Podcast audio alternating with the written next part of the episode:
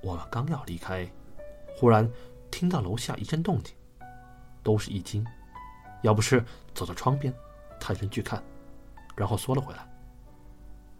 有点麻烦，来的是我们药家的人，应该是我二伯药有光和堂哥，不知为何，他们忽然跑来这里了。我想起来了，这两位那天宴会都去了，不过一声没吭。糟糕，咱们进来的时候门没锁吧？我一拍大腿。我们倒不怕被人当成贼，但这么一照面，要不是和我联手的事儿，就彻底暴露了；要不是去做了一个安心的手势，表示不必担心。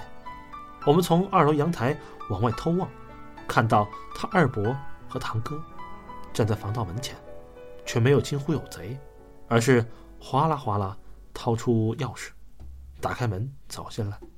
看来方正在我们进去之后，把门重新带上了。这家伙心思缜密，不动声色之间就把漏洞给补上了。来，去对面那屋。要不是对我说，我这才想起来，二楼一共有两间房，要来卧室正对面还有一间房间。我们蹑手蹑脚的走过去，推了一下。门没锁，连忙进去，把门关上，就听见楼下灯啪嗒一声亮了，传来他们上楼梯的脚步声。我们藏身的这间屋子和要来的卧室风格大相径庭，非常普通的客房，只有一张双人床和一个梳妆台，别无余物。如果那两位药家人是冲着这屋子来的，我和药不是将无路可逃了。还好，两个人的脚步声在二楼走廊停住了。先是开了灯，然后一个年轻人的声音从门缝传过来：“爸，这么合适吗？”另外一个声音立刻回道：“这有啥不合适的？咱们是借用几天充充门面，要不是……”偷了卖掉。可是，爷爷生前不是交代过，卧室的东西不能动吗？别提这个，提起来我就生气呀。他要是寿终正寝，咱们遵守遗言，没二话。可你也知道他是怎么死的，连累咱们药家所有人都抬不起头来。他留下一屁股麻烦，还死占着这些东西。让咱们喝西北风啊！声音怨气十足。要不是堂兄不吭声了，他爹还在絮絮叨叨。再说了，我又不是第一个拿的，兴他们往外借，就不兴我借了。两人走到卧室前，一扭手柄，门开了。耀有光似乎不太想进去。儿子，你进去拿吧，记住啊，就拿那件鳝鱼黄蛐蛐罐，别的不要动，不然以后说不清楚。他儿子应了一声，进了卧室。过不多时就走了出来。耀有光检查了一下小罐儿，滋滋称赞：“儿子，你学着点哈，别看这玩意儿小。”可是紫玉的手笔，全世界也没几件了。这件小玩意儿往咱们铺子里一搁，这玩意儿往咱们铺子里一搁，保管能镇住那帮土包子。他儿子疑惑道：“我刚才看了一圈，爷爷卧室里物件不少啊，真正能算得上绝品的，也就有数的七八件，剩下的虽然都是好东西。”搁在这卧室里，可有点寒碜。比如那个定窑的刻花盘不算什么特别好的东西。要有光不以为然的道：“谁知道呢？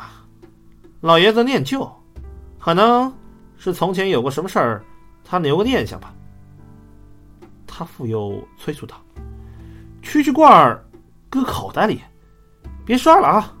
咱走吧。”他们两个人一边说着，一边朝楼梯走。忽然，儿子问道：“对面那个房间是什么？里边会不会有物件？”一边说着，一边握住门把手要拧。我和药不是立刻变得非常紧张，彼此对视一眼，大气儿都不敢喘一声。耀耀光道：“这边是客房，平时来个客人住住，里边啥也没有。”他听到父亲这么一说，哦了一声，随即又松开了。快走吧，这地方阴气重，不宜久留。耀有光催促他。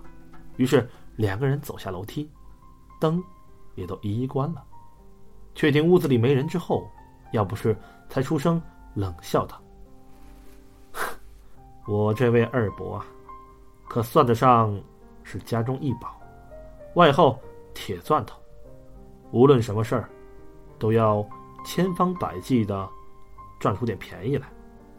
我们打开屋门，回到走廊，从刚才那段对话里能听出来，要来在生前立过遗嘱，卧室里的物件都不能动。但他意外自杀后，家里人开始蠢蠢欲动，在他们父子之前，有人已经来这里借过东西。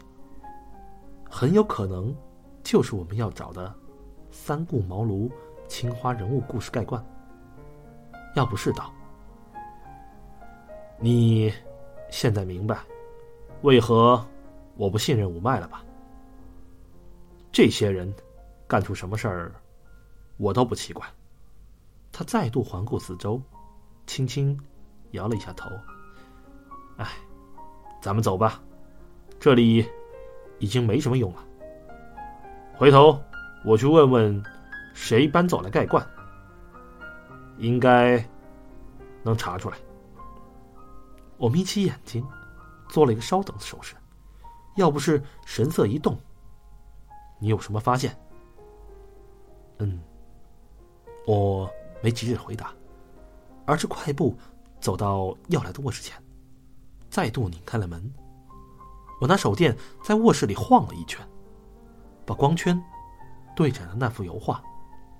要不是站在我后面，有点疑惑不解。这份贺礼你是什么时候送的？要不是说了个时间，恰好是我在查佛头案的时间。画像是谁提的要求？内容是谁决定的？是你，画师，还是？你爷爷的主意，我哪有那个时间呢？我让画师直接联系我爷爷，他们两个商定的细节。这位画师，你现在还联系上吗？要不是简短的回答了一个“有”，不过他面孔意外的有些尴尬。好在黑暗中不是很明显，我心里微微浮起一丝快感。也该轮到你莫名其妙一回了。我手里的电筒一扬，你记不记得刚才你二伯说了一句话？要来是个念旧之人，所以这卧室里有些东西，虽然不值什么钱，但因为有故事，所以也被放了进来。要不是的脑袋反应真快，他没等我卖关子完，唰的抬起头来，把视线投向那幅画。那幅油画里，除了要来之外，还画了四样东西，而且这四件食物就摆在卧室里头：孔雀双狮绣墩、青花高足鸡缸杯、天青釉马蹄形水鱼、鳝鱼黄海头花卉纹蛐蛐罐。卧室那么多物件，为何偏偏选了这四件入画？还有一个问题，从时间来看，要来摆画正好是在佛头案期间。当时要来和老朝奉已经有了接触，被其胁迫，他哪来的心情玩油画？那么他找人特意画这么一幅油画，是不是别有用意？要知道，要来是迫于老朝奉的压力而自杀的，有许多秘密，他没办法在生前透露。说不定会设法留下记录，给有心人。但是老朝奉势力通天，一定会出手把药来留下的痕迹一一抹平。要来若想把消息传达给有心人，必须得想个极隐秘的法子才成。于是要来在生前提前立下遗嘱，卧室里的东西不允许移动。其实这就是个明修栈道，暗度陈仓之计，把老朝奉的注意力吸引在卧室里的东西去。而真正的线索，被他放在了油画里。我猜呀，这四件油画里出现的瓷器，是要来想要表达的消息。为什么他要刻意选择油画？油画写实，比写意的水墨画能体现出更多瓷器细节。现在你爷爷不在，那么我们只能去找那位画师，才能搞清楚怎么回事儿。我滔滔不绝的把这个推断说出来，回头想问药不是意见，可一转过脸去，看到药不是的面孔涨红，呼吸陡然变得粗重起来，似乎皮肤下涌动了什么强烈的情绪，要冲破那张混凝土面孔。我吓了一跳，以为他是中邪了，或者又发病了，还没来得及问，楼下忽然传来“哐哐哐”砸铁门的声音。这是方正在提醒我们，时候差不多了。我再看向药不是，他的情绪已经平复下来，他背身过去，说：“走吧。”声音急促，似乎想掩饰住什么。我心想，问他也是白问，等会再说吧。于是，我最后扫了一眼油画，一起出了药家别院。我和药不是把钥匙交还方阵，匆匆。上车离开。